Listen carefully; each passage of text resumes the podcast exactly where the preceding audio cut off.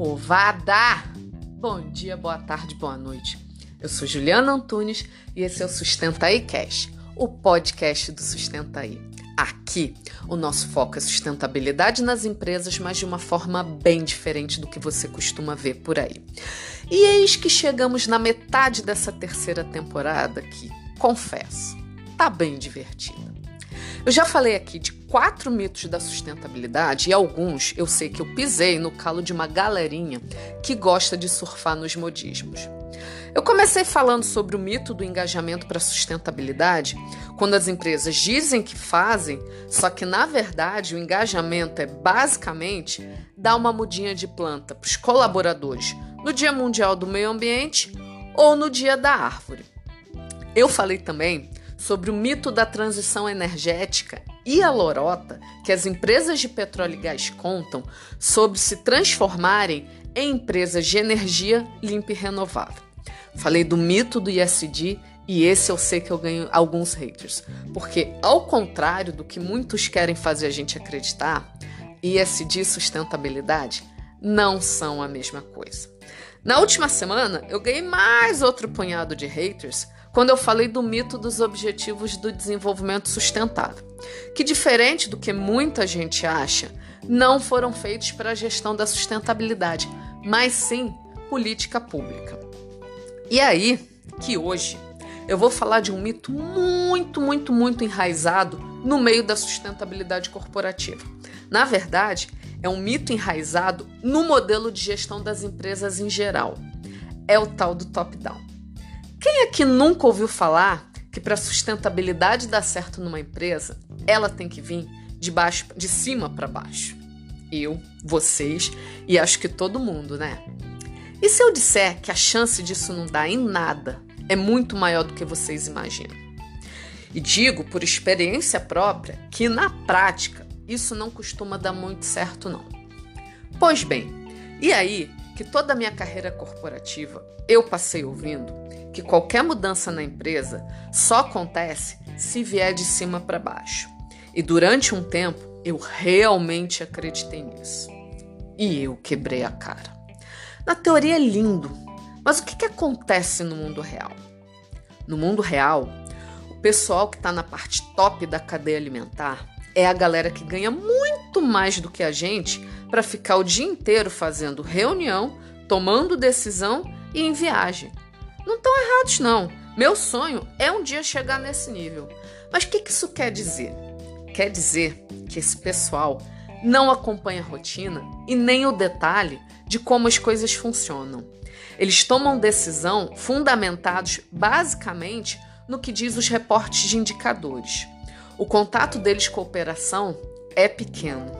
E aí o que acontece é que muitas vezes essa tomada de decisão é completamente descolada do mundo real da sustentabilidade. Fica aquele gap entre o que os CEOs e os diretores falam, querem, decidem e vendem como sustentabilidade e o que realmente acontece no dia a dia. E digo mais, essa é uma das principais, se não a principal causa do baixo engajamento para a sustentabilidade nas empresas. Vamos pensar aqui. Quanto do planejamento estratégico dá errado ainda no primeiro ano? Porque a galera de baixo, que é quem executa, se desmotiva quando vê os objetivos e as metas, vê que os objetivos e as metas estão completamente fora da realidade. Isso acontece porque a tomada de decisão foi feita por um grupo pequeno, a quatro paredes, junto com uma consultoria que está recebendo uma fortuna para fazer isso. Eu sei que tem empresa de sustentabilidade super consolidada no mercado, cujo presidente tem acesso aos CEOs de diversas empresas grandes, faz evento de sustentabilidade para alta liderança e há anos vem batendo nessa tecla de top-down, top-down, top-down, top-down. Acredite em mim, o papel do CEO, da diretoria, dos executivos de uma empresa é dar diretriz de sustentabilidade e só. Tipo, queremos ser uma empresa sustentável, vamos assumir o compromisso com a sustentabilidade. Ponto. Acontece que, ao contrário do que uma galera imagina, sustentabilidade não é feita com a bunda sentada na cadeira em frente a um computador. É o que eu chamo de vai pra rua. Pegar como exemplo uma Vale da Vida. Quem é que faz a sustentabilidade? A galera que fica no ar-condicionado na matriz aqui no Rio de Janeiro? Ou a povada que passa um calor desgraçado com aqueles EPIs todos na operação numa mina do Pará? E como a gente pode resolver esse gap? Tem uma abordagem de gestão empresarial que é o oposto do top-down, que é o chamado bottom-up. Ou seja, a coisa começa embaixo e vai subindo. Mas não é dela que eu quero falar, não. Porque eu também vejo alguns problemas para a sustentabilidade nesse modelo, principalmente pela perda do viés estratégico e a lentidão na tomada de decisão. Quando eu comecei a estudar inovação, teoria mesmo, como ela nasce, como ela acontece, eu percebi diversas empresas orientadas para a inovação usam um método de gestão bem interessante, que é o MOOD. Traduzindo, Middle Up Down, que é justamente o meio de campo entre o que vem de cima para baixo e o que vai de baixo para cima. E aí, eu resolvi testar isso em sustentabilidade e tive uns resultados bem legais, principalmente no que diz respeito ao engajamento das pessoas. O que, que é o Middle Up Down? É uma abordagem de gestão que começa na liderança média, sobe para alta liderança e depois desce para operação. Simples assim. Na minha opinião, opinião de quem conhece as três abordagens, de quem testou o Mood e vem usando ele desde então, é que o Middle Up Bottom é a melhor abordagem para trabalhar sustentabilidade nas empresas, justamente porque trabalha com mudança e exige alto engajamento. E digo isso porque o Mood também minimiza o principal problema, que é o gap entre o que é planejado e o que é executado. Eu sei que o sonho de todo mundo é virar CEO, mas nas empresas só tem vaga para um. Mesmo diretoria, gerência geral, é um punhadinho de gente. A questão é que o líder médio, que nem sempre tem o devido valor na empresa, tem um papel mais que fundamental para a sustentabilidade.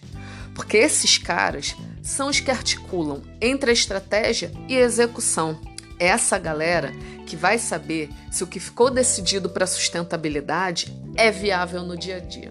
E aí, eu vou dar um exemplo que nem é de operação, mas de escritório mesmo.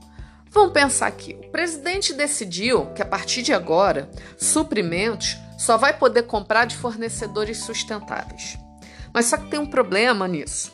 Tem uma matéria-prima que é crítica para a produção e são poucos fornecedores no mercado.